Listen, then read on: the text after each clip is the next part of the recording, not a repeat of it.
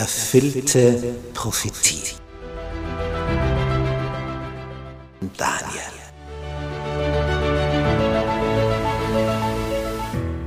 Wir studieren das Thema erfüllte Prophetie anhand des Propheten Daniel. Ein hochinteressanter Prophet, der vor 2600 Jahren gelebt hat, den Großteil seines Lebens in Babylonien im heutigen Irak verbracht hat, dort als Ausländer aufgestiegen ist in höchste staatliche Positionen und dem Herrscher eine Kenntnis über den wahren Gott, den Schöpfer des Himmels und der Erde vermittelt hat.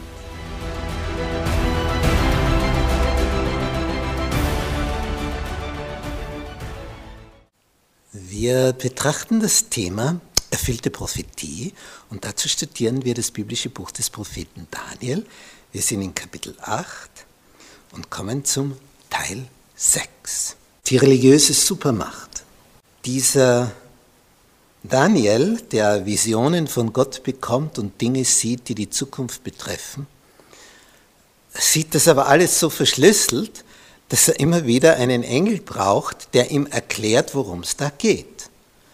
Da haben wir also einen Widder und einen Ziegenbock und jetzt wird es ihm erklärt. Der Widder mit den beiden Hörnern heißt es in Vers 20 von Kapitel 8 des Danielbuches. Der Widder mit den beiden Hörnern, den du gesehen hast, das sind die Könige der Meder und Perser. Das ist natürlich ein Traum, wenn im selben Kapitel die Erklärung erfolgt. Man sich also dann auskennt. Und ich habe das schon vorweggenommen, damit wir uns da leichter tun. Der zottige Ziegenbock aber ist der König von Griechenland. Und das große Horn zwischen seinen beiden Augen, das ist der erste König, nämlich Alexander der Große. Dass es aber zerbrach und an seiner Stelle vier andere aufgekommen sind, bedeutet, dass aus diesem Volk vier Königreiche entstehen werden, doch nicht mit der Macht die jener hatte.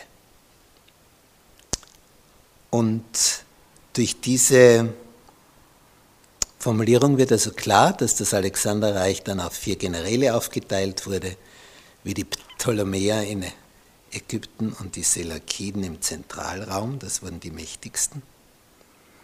Aus den Ptolemäern kam dann in Ägypten diese Kleopatra hervor, die dann mit Caesar verhandelt hatte über Ägypten. Diese Art, was da hier beschrieben ist, ist also Weltgeschichte vorausgesagt. Und wir haben jetzt mehrmals gehört, es geht um die Zeit des Endes. Zeit des Endes. Das ist also unsere Zeit. Was gibt es da für Informationen? Vers 23. Aber am Ende ihrer Regierung, wenn die Frevler das Maß voll gemacht haben, wird ein flacher, äh, ein frecher und listiger König auftreten und er wird stark werden, aber nicht in eigener Kraft. Und er wird ein erstaunliches Verderben anrichten. Und sein Unternehmen wird ihm gelingen. Und er wird Starke verderben und das Volk der Heiligen. Ja, sowas hatten wir schon in Kapitel 7. Da hatten wir auch schon dieses Horn. Und jetzt taucht dieses Horn wieder auf. Und wenn ich da auf unser Gemälde blicke, Da haben wir einige interessante Aspekte und ich nähere mich jetzt diesem Gemälde ein wenig.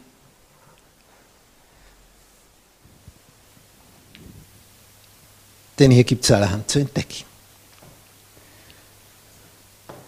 Auf dem Boden von Italien, hier sehen wir also den Stiefel, und hier ist ungefähr Rom, wächst dieses Papsttum heraus dieses neue Horn, das freche Reden führt und bis zum Himmel hinauf ragt und da Unheil anrichtet und ein eigenes Opfersystem, also ein eigenes Erlösungsprogramm installiert. Und hier sehen wir den Drachen, der hier Satan symbolisiert, wie er auf die Heiligen schießt durch dieses System.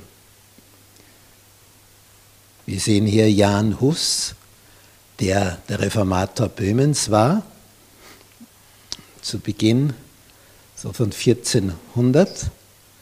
Und er wurde dann nach Konstanz zu einem Konzil vorgeladen, wo also die ganzen Hohen des römisch-katholischen Systems zugegen waren und wurde dort trotz freien Geleits verbrannt, umgebracht. Und sein Tötungstag, das Datum, Anfang Juli, wurde zum Nationalfeiertag in Tschechien, weil er aus Böhmen stammt. Er war der Rektor der Universität in Prag. Und als die Tschechische Republik nach dem Ersten Weltkrieg erstand und man diesen Todestag, den Verbrennungstag von Jan Hus, als Staatsfeiertag eingeführt hat, hat die römische Kirche mächtig protestiert, aber ohne Erfolg. Also dieses Papsttum hat Tausende, ja Millionen auf seinem Gewissen.